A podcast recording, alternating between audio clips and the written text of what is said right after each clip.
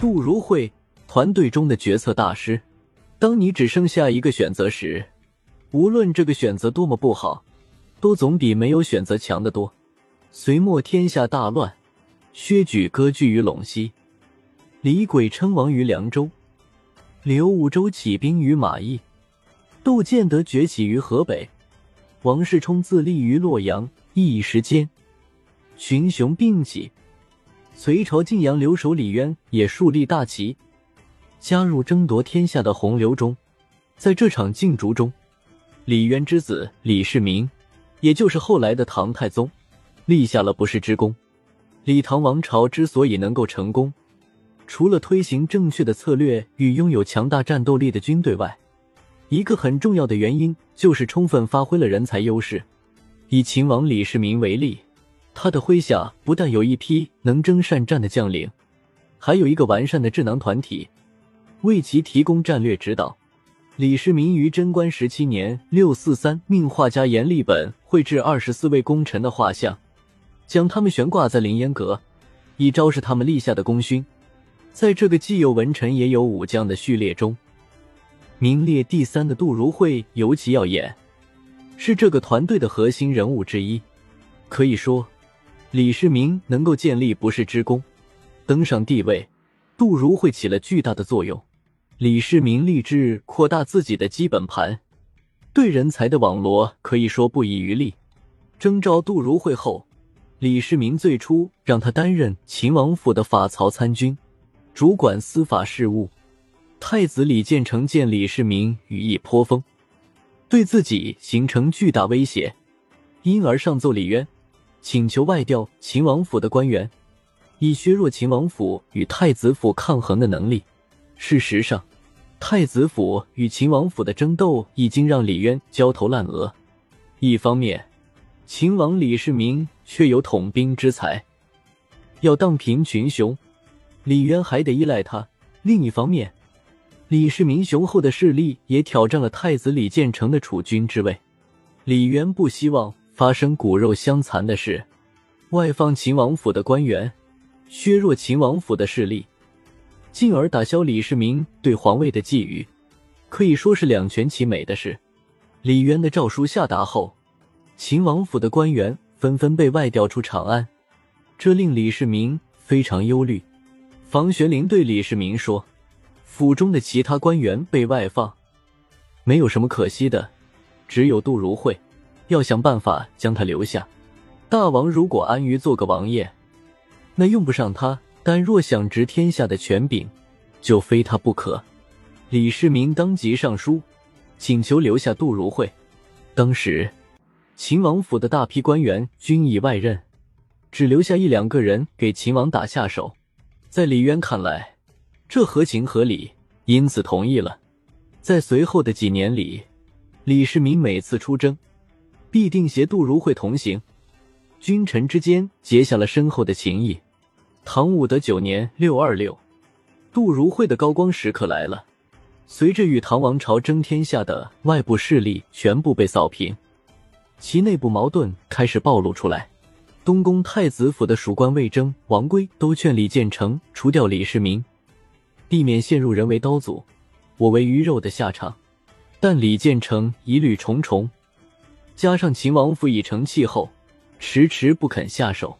他企图收买和拉拢秦王府的铁杆支持者，如尉迟恭等人，进而削弱对自己的威胁。可惜这一招不奏效，遭到了尉迟恭等的拒绝。拉拢不成，他便派人刺杀，同样遭到失败。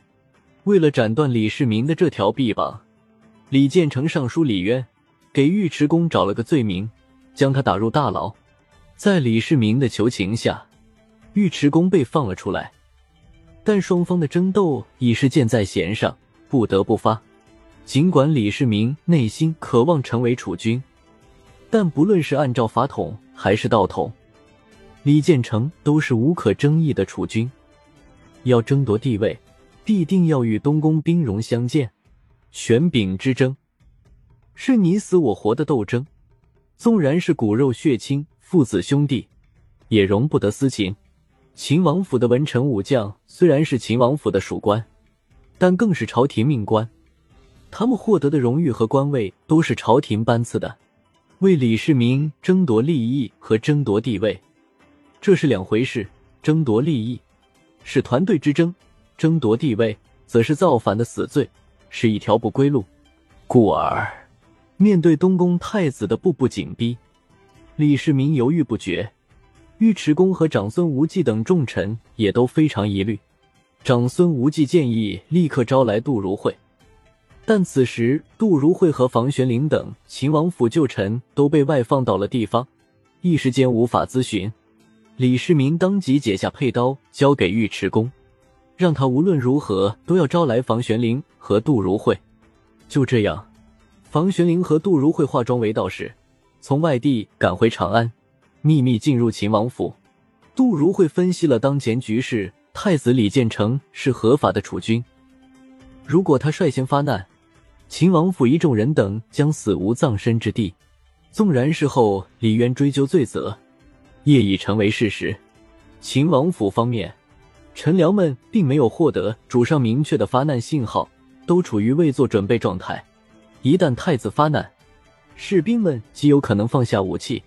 四处奔逃，有眼光的志士，恐怕不等太子发难就已经逃离了。如果秦王李世民不立刻做出决断，失败是必然的。秦王府唯一能成功的方法，只有占得先机。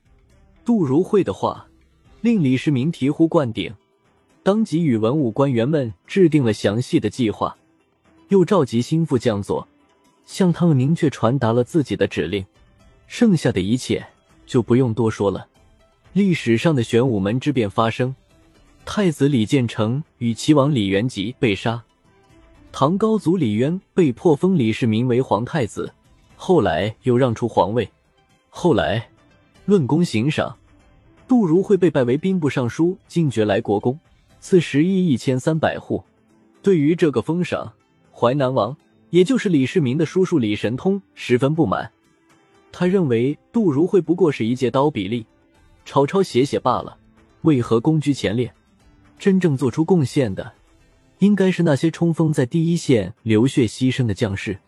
李世民向他解释，杜如晦虽然不曾上阵杀敌，但是运筹帷幄，如果没有他，他们会流很多血，且未必能够成功。他的功劳和地位，可以与汉高祖的大臣萧何相比。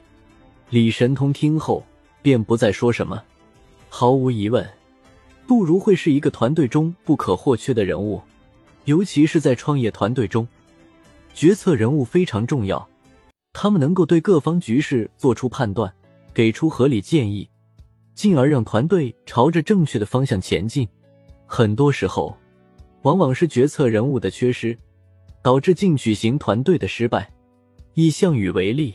他的智囊团队中仅有范亚父一人，而且他的决策不被重视。如果项羽听从范亚父的话，在鸿门宴上诛杀刘邦，整个历史也就改写了。